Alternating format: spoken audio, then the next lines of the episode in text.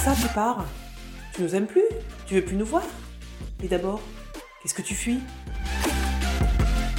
Voilà à quel genre de réflexion se trouvent quelquefois confrontés ceux qui ont décidé de travailler à l'étranger. Et si nous cherchions une solution d'aborder plus positivement et sereinement la question de l'expatriation? Bienvenue dans Il suffit de demander, votre agrégateur de contenu et d'échanges sur tous les sujets sensibles du quotidien. Je suis Alexandra, son autrice. J'ai eu la chance de pouvoir réaliser 5 interviews.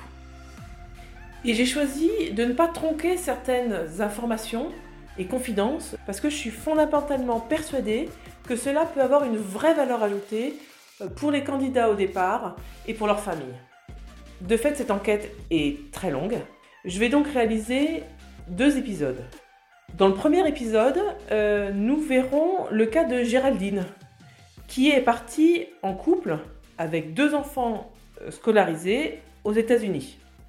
Nous verrons avec elle les, réticences de son père. Et euh, du coup, nous avons un petit peu dévié sur son arrivée là-bas, ce qu'elle nous conseille par rapport aux enfants scolarisés qui ne parlent pas du tout anglais, ses erreurs, euh, nous verrons également euh, la vie d'une femme d'expatriée. Elle a également souhaité partager avec nous la question du couple quand l'idée est de partir à l'étranger pour sortir du quotidien et sauver un couple en difficulté. Le deuxième épisode concernera ces jeunes adultes qui décident de partir.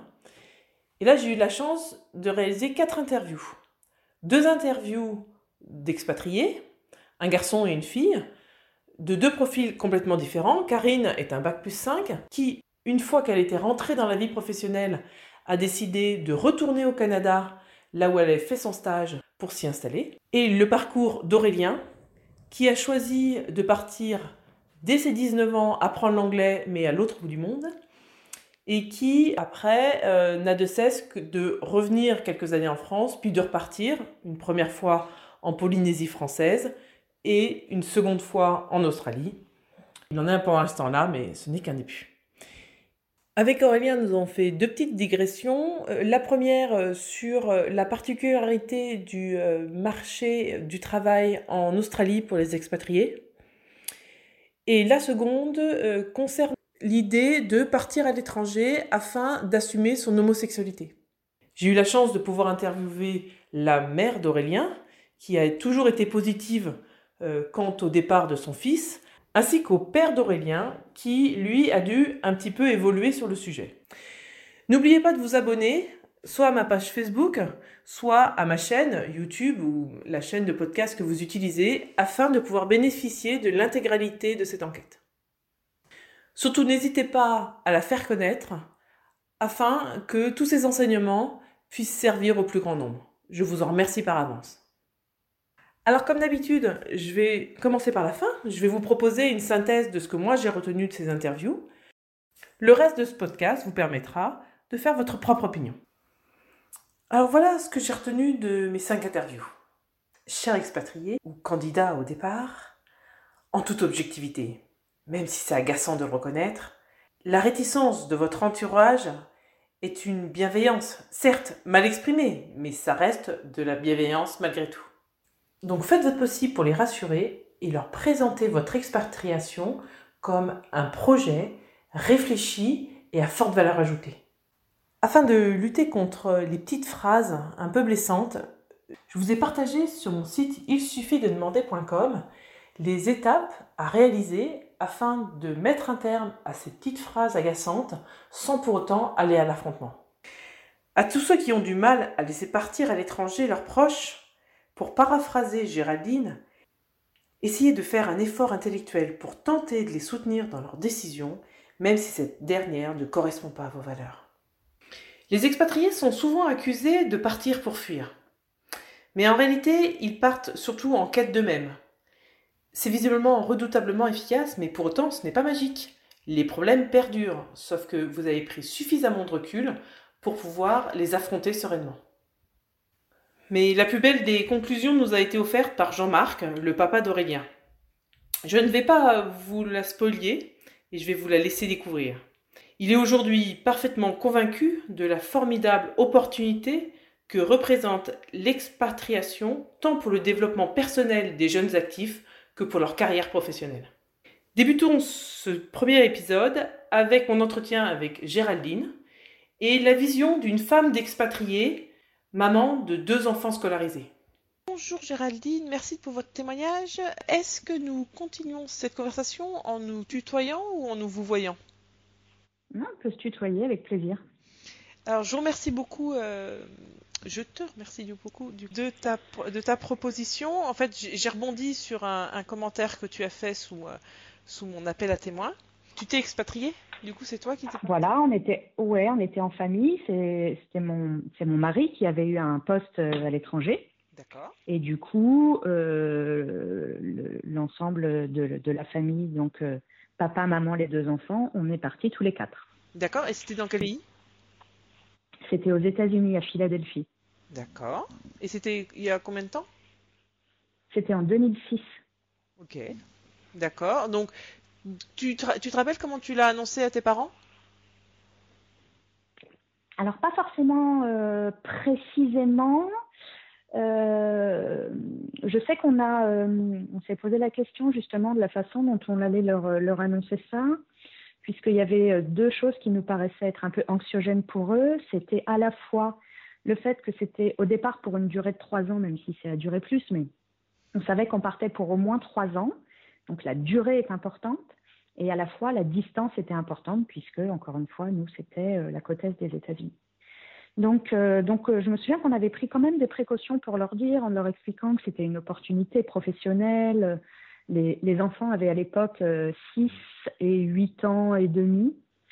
Euh, et, voilà, en expliquant que pour les enfants, c'était vraiment la période idéale. Euh, bref, que tout le monde serait gagnant au final. On avait plutôt listé euh, les points positifs et ce que chacun pouvait en retirer à, son niveau. Quoi. D'accord. Et c'était quoi les points positifs alors, tu te rappelles? Oui, oui, c'était. Donc pour mon mari, c'était une opportunité professionnelle, une, promotion, hein, une possibilité de de, faire quelque chose de nouveau, d'avoir euh, plus de responsabilités euh, et puis surtout l'aspect international. Pour les enfants, c'était la possibilité euh, de, de, découvrir une nouvelle langue et d'avoir une nouvelle expérience et quelque chose qui nous semblait à nous complètement génial, c'est-à-dire une ouverture sur un nouveau pays, une nouvelle culture, donc une nouvelle langue, une autre façon d'apprendre des choses, euh, voilà, ça nous paraissait être une, très belle opportunité, euh, surtout à leur âge où euh, on avait, on n'a pas du tout essuyé de, de réticence de leur part, comme peuvent avoir des ados, par exemple, qui ne veulent pas quitter leurs copains, etc. Donc nous, c'était vraiment l'alignement des planètes, quoi. Et, quant à moi, euh, bah du coup, je quittais mon emploi euh, en bénéficiant d'un type de congé qui me permettait de ne pas perdre mon emploi, mais juste de mettre les choses en suspens. Donc j'avais cette, opportunité-là de, ne pas perdre mon emploi, ce qui n'a pas été le cas de, nombre de mes, euh, copines que j'ai connues par la suite qui étaient expatriées également, qui, elles, avaient dû bah, poser leur démission.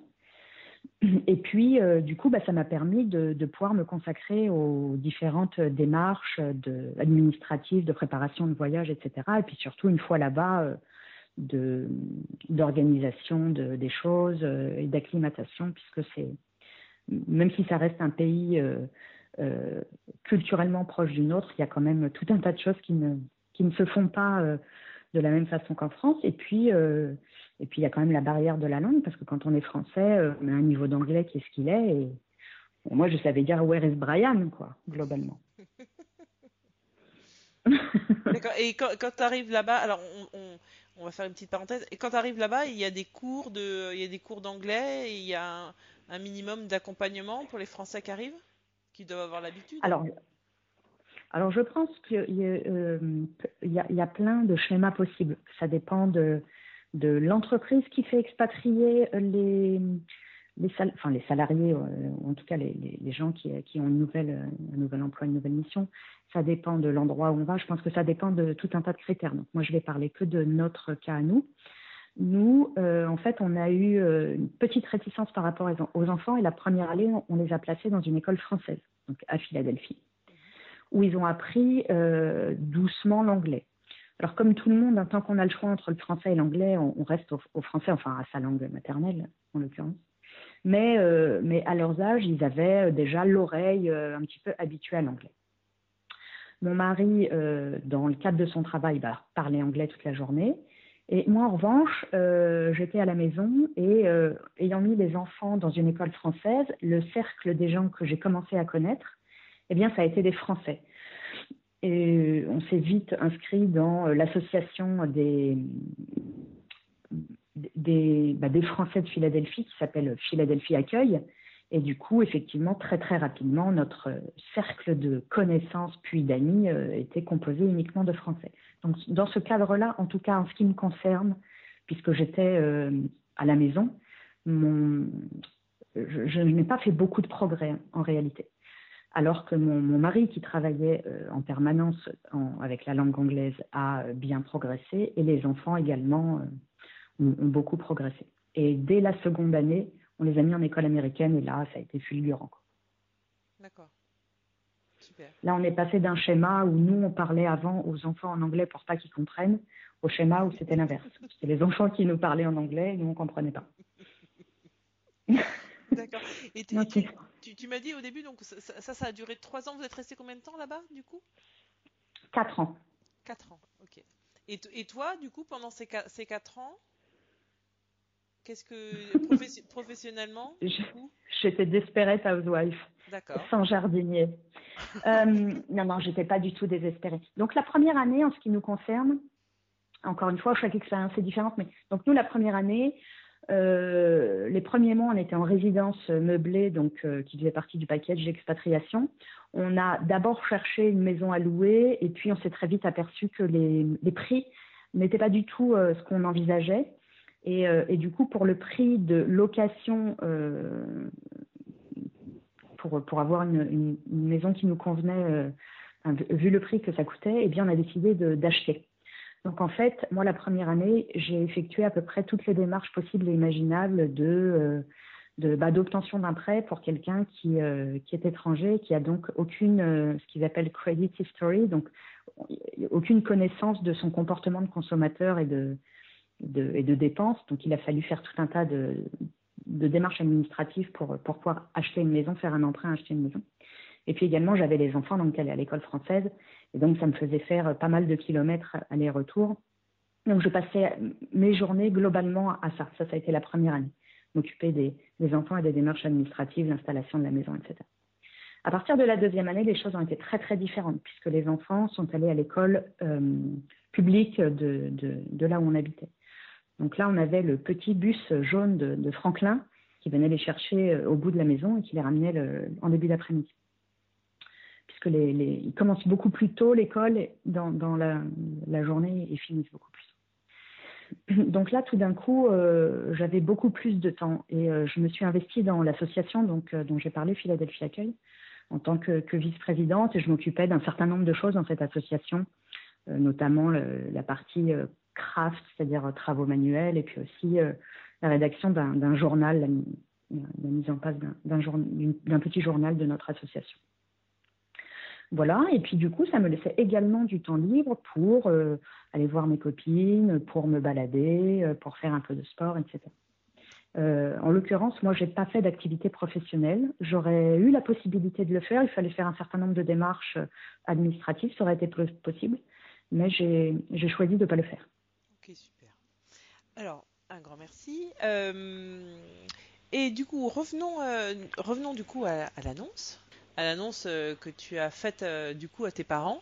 Euh, donc d'après ce que j'ai compris, ta mère a tout de suite compris quel était votre intérêt, mais en revanche, ça a été plus compliqué avec ton père. Oui, exactement. Donc déjà, pour expliquer un petit peu, ma maman est quelqu'un qui a beaucoup voyagé dans sa vie, et notamment à nombreuses reprises aux États-Unis, pays qu'elle qu'elle affectionnait en tant que touriste. Donc je pense que cet aspect choc culturel, elle ne l'a pas, pas vécu, c'est-à-dire qu'elle trouvait, elle trouvait ça très bien, et surtout pour les enfants. mon père, en revanche, est quelqu'un qui est très casanier, qui, qui n'a jamais trop voyagé, qui est très satisfait de sa maison, sa couverture, son chat, et qui n'a pas besoin de, d'autres choses ou d'ailleurs ou d'autres expériences pour, pour être heureux. Donc effectivement, il n'a absolument pas compris ce qui nous prenait. Pourquoi on faisait ça? Pourquoi on choisissait de, euh, de, entre guillemets, arrêter notre vie en France puisqu'on a vendu notre maison et donc on a, on a vraiment pris nos, enfants sous un bras et nos valises sous l'autre. Hein. Euh, on a voilà, on s'est séparé de ce qu'on avait en France et puis euh, et puis on est parti. Donc lui, il voyait que bah, on se séparait de nos amis, qu'on se séparait de notre maison, qu'on se séparait de notre famille, et ça n'avait aucun sens pour lui, puisque par rapport à sa grille de lecture à lui et ses, valeurs, bah voilà, la famille, les amis et la maison, c'était c'est ce qui avait de plus important. Et donc on a eu beau lui expliquer, on a eu beau lui expliquer l'ouverture culturelle, euh, euh, apprendre une nouvelle langue qui pour les enfants et, l'avenir des enfants euh, serait certainement ultra utile. Voilà une nouvelle expérience, avoir des conditions de vie plus agréables, puisque manifestement, enfin nous, on, nous on a quand même eu la chance d'être dans des conditions très très sympathiques. Voilà. Mais pour lui, ça n'avait aucun sens. Il, rebouclait systématiquement sur mais pourquoi vous partez, mais pourquoi vous restez pas, vous avez une belle maison. D'accord. Et est-ce que tu as fini par trouver un argument pour le rassurer? Euh, bah, en tout cas, euh, non, je vais dire non, puisque les arguments que je lui présentais, qui étaient par rapport à, mes valeurs à moi, de, d'ouverture, de curiosité, un, peu, un petit peu aventurier, je mets des guillemets aventurier, mais euh, n'étaient pas du tout les siennes. Donc ça n'avait aucun poids, à part m'écouter et me dire ouais, bah oui, si tu veux, mais ça ne, le, ça ne l'a convaincu en aucune façon. Quoi. Alors il a fini par plus ou moins s'y faire, puisque déjà un, c'était c'était comme ça, et que deux, il voyait que finalement ça se passait bien pour nous. Mais à nouveau, enfin dans, sa, dans sa compréhension, il n'avait pas beaucoup progressé. D'ailleurs, en, quatre ans, il est venu nous voir une seule fois et, il nous téléphonait très très peu. Quoi. D'accord. D'accord. Euh, est-ce que maintenant, euh, maintenant que tu es riche de toutes ces informations, est-ce que tu aurais des conseils euh, à donner à ceux qui ont décidé de partir sur comment présenter la chose à, leurs parents et à leur entourage de façon générale bah, Pour moi, ce qui me semble le plus intéressant, c'est vraiment d'argumenter avec toutes les choses positives que ça peut amener. Euh, que ce soit euh, à la personne qui va travailler en expatriation ou, l'accompagnant et surtout les enfants, puisque en, tout cas pour nous, je pense que les, membres de la famille qui en ont le plus profité, euh, qui en ont tiré le plus de bénéfices, ça a été nos enfants, encore une fois, dans notre expérience. Hein. donc vraiment faire la, la, liste de, tout ce qui pourrait être bénéfique pour chacun des, membres de la famille. On ne sait pas forcément euh, à l'avance, puisque ça ne s'est pas encore produit, mais, bien sûr, en général, on se rapproche avant de partir des gens qui ont déjà euh, vécu des expatriations ou des, des, associations qui peuvent exister là-bas. Moi, je conseille vraiment de, de, se rapprocher, même avant de partir, hein, d'une association euh, française pour, pour prendre connaissance de toutes les petites problématiques à, à éviter, hein, que les, les, autres ont essuyé, donc autant que, que nous, on ne on les ait pas. Et ça donnera de, de l'eau à notre moulin pour vraiment donner des, des choses positives aux, aux, autres personnes qui finalement ont très peur de nous laisser partir parce qu'ils ont très peur qu'il nous arrive quelque chose. Oui, c'est ça, c'est de la peur en fait.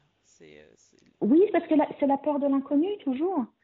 Ils sont inquiets, hein, ça part d'un très bon sentiment en fait, hein, euh, évidemment. Ils, ont peur qu'il nous arrive euh, malheur, ils ont peur que ce soit moins bien que ce qu'on a ici.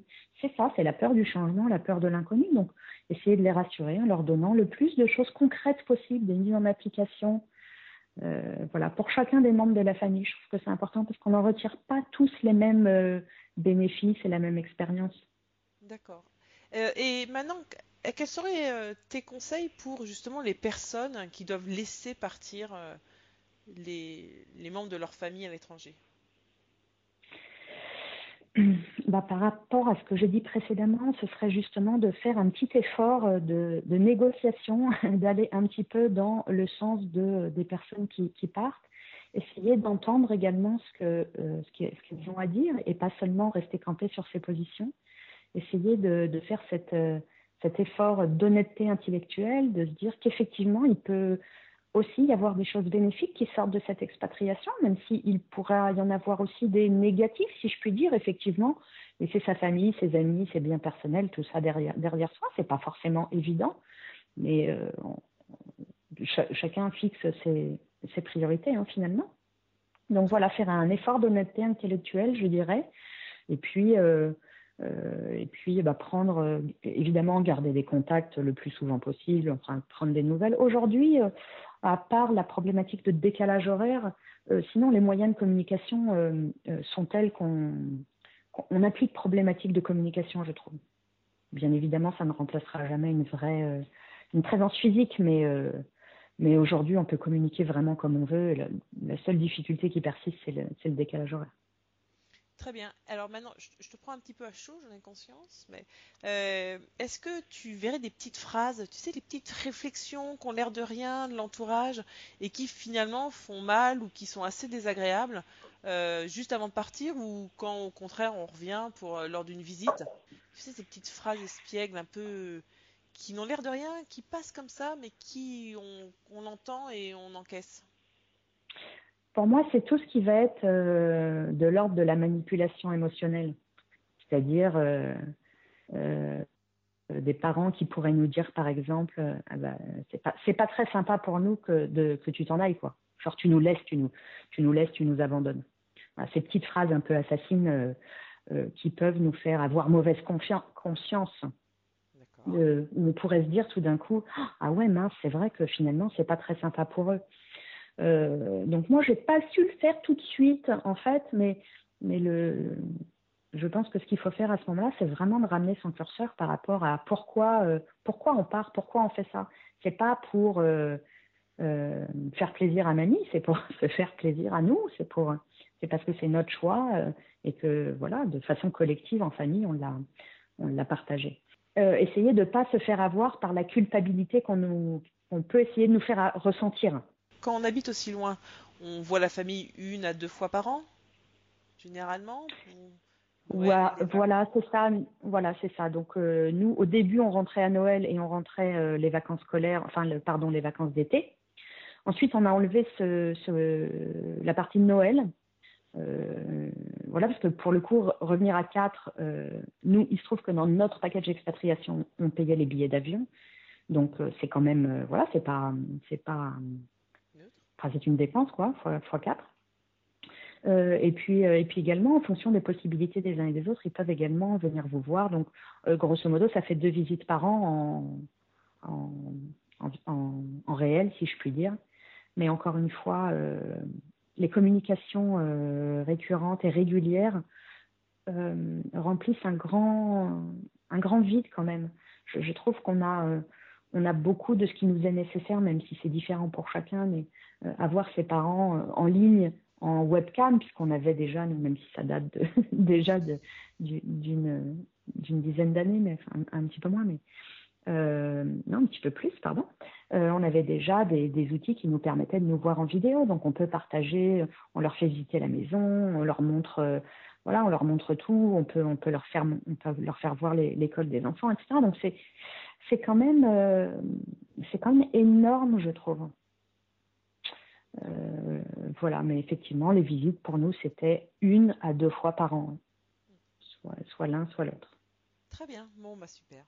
Ah tiens, une autre question. Euh, tu aurais des conseils, des liens euh, quand tu t'expatries aux, aux États-Unis?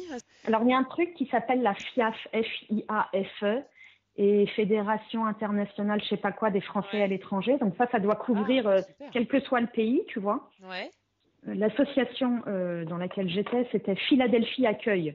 Donc, c'est l'accueil de tous les Français à Philadelphie. Tu as un San Francisco Accueil, un New York Accueil, etc. Et tout ça dépend de la FIAF, justement. Ok, super. Ouais. Je pensais à, euh, aux erreurs à pas faire. Oui, bah, oui, oui, vas-y, dis-moi. Euh, non, mais du coup, c'est ça, c'est que là, c'est le trisme, c'est les personnes qui vont partir qui euh, prennent le plus de renseignements possible sur euh, les, les, écueils, quoi. Et donc, l'association des Français à l'étranger est, est, une des sources, puisqu'évidemment, tous les Français qui sont déjà arrivés dans les pays, bah, ils ont eu les mêmes problèmes de, que toi, tu vas rencontrer, donc ça te fait quand même gagner vachement de temps. D'accord. Et puis, euh, tout ce qui est administratif, euh, les trucs de santé, de retraite. Euh, bon, moi, par exemple, les quatre années où je suis restée là-bas, je n'ai pas cotisé à la retraite. Une erreur, une erreur, quoi. Mais bon, comme ça. Nous, nous tout s'est très bien passé. On a eu de la chance, tout s'est très bien passé. Voilà, on n'a pas eu de gros pépins, on a eu des petits pépins, mais finalement, plus ou moins les mêmes que ce qu'on aurait eu en France. Hein. Donc, euh, donc effectivement, je ne vais pas avoir de, mauvaises euh, expériences euh, à, te donner hein, dans le cadre de l'expatriation. Si, il y a un truc qui ne fait pas l'objet de ton podcast, mais dont je te parle parce qu'en fait, bah, moi, ça, ça, a été du vécu et c'est, ça peut être aussi important, c'est que moi, en fait, de me retrouver de. Alors, déjà, premièrement, avant de partir, notre couple n'était pas forcément au mieux. Et ce qui m'est apparu dans la possibilité d'expatriation comme une nouvelle opportunité euh, de, pour, euh, pour voir différemment notre vie de famille, notre vie de couple, etc. En fait, l'erreur qu'on a faite, nous, c'est qu'on a pris nos problèmes de France et on les a mis à Philadelphie. Et en faisant ça, en fait, bien évidemment, rien ne s'est arrangé. Puisqu'on a, a été confronté aux mêmes problématiques. On n'a pas fait ce qu'il fallait pour euh, pas profiter du changement pour modifier des choses.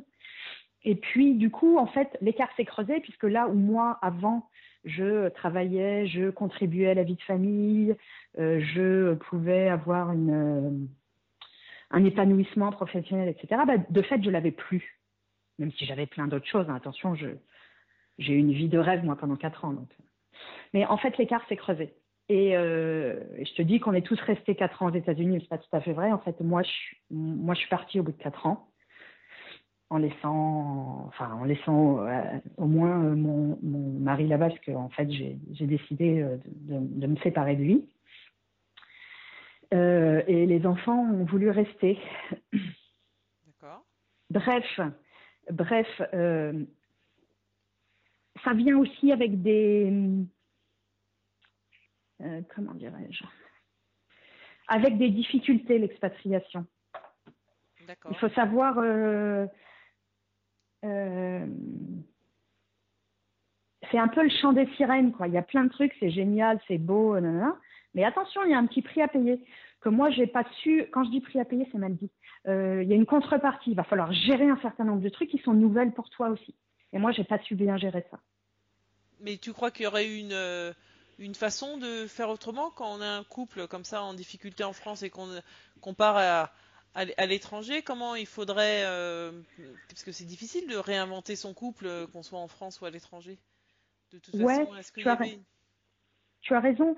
Euh, ce que j'ai voulu dire, je l'ai peut-être mal dit, c'est que j'ai cru que cette opportunité de s'expatrier et que donc ça changerait nos vies, notre routine, etc., allait, de façon un peu magique, répondre, enfin, recoller les morceaux. Tu sais, parce que très souvent on dit, ouais, euh, dans mon couple, il se passe pour rien, c'est métro, boulot, dodo, c'est la routine. Euh, bon. Alors qu'en fait, c'est pas forcément ça le problème. Euh, et, donc, quand, quand cette opportunité de partir à l'étranger est arrivée, moi, je l'ai vue comme étant la, la solution. Tout d'un coup, il y aurait plus routine. Tout d'un coup, c'était une autre, une autre vie, une autre façon, une autre opportunité. C'était une deuxième chance, quoi. Et en fait, pas du tout, parce que parce que du coup, moi, je me retrouvais avec euh, bah, les gosses à aller euh, amener à l'école et aller rechercher à l'école et nettoyer la maison. Alors, superbe, hein on avait une grande maison, magnifique. Euh, voilà, tout le monde pouvait faire pipi en même temps s'il voulait. mais, mais moi, comme j'ai été élevée avec tu dois tenir ta maison, et eh ben, je prenais pas de femme de ménage, donc je passais la moitié de mes journées à à m'occuper des gosses, à m'occuper de la maison, à m'occuper du jardin, à m'occuper de machin, bidule, et avec une, espèce de sensation de servir à rien, quoi, d'apporter aucune pierre à aucun édifice. Maman au foyer, c'est un métier. Au foyer, hein. c'est un métier, et c'est pas le mien. Et donc, en fait, ça a creusé un peu un écart qu'il y avait déjà. même si tout, ce que tout le reste de ce que je t'ai dit est, totalement vrai, superbe expérience pour chacun d'entre nous. Euh, moi, je ne dis pas que c'est à cause de l'expatriation qu'on s'est séparés, c'est pas du tout ça que, je dis. Hein. Ça a creusé un petit écart. Si on n'y prend pas garde, c'est pas une fatalité, c'est pas non plus ça que je dis. Je, te dis ça, mais ça fait pas forcément l'objet de ton podcast en fait. Non, bah euh, quand même, si hein, ça, peut, ça peut être important. Je, vais peut-être pas tout garder, mais au moins des petits bouts. Euh, euh, parce que ça, ça peut être un des, arguments qui motive à partir et que le dire que peut-être pas forcément et qu'il faut faire attention et que je, vais voir. Hein. En tout cas, un grand merci pour m'avoir ouvert ton cœur et c'est très gentil. Et juste par curiosité, du coup, ton mari est toujours là-bas avec tes enfants ou comment ça? Non, non, non. Euh, moi, je suis rentrée en 2010 et eux sont rentrés en 2012. Donc, eux sont restés 6 ans et moi 4 ans. Mes enfants sont évidemment ultra bilingues, euh, ce qui a été le cas genre 3-4 mois après les avoir mis en école américaine. D'accord.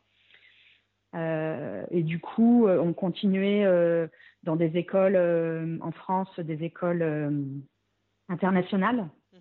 Donc on continuait de cultiver cette langue anglaise qui est devenue, pour, pour chacun des deux enfants, l'anglais est, est, devenu leur première langue, en fait.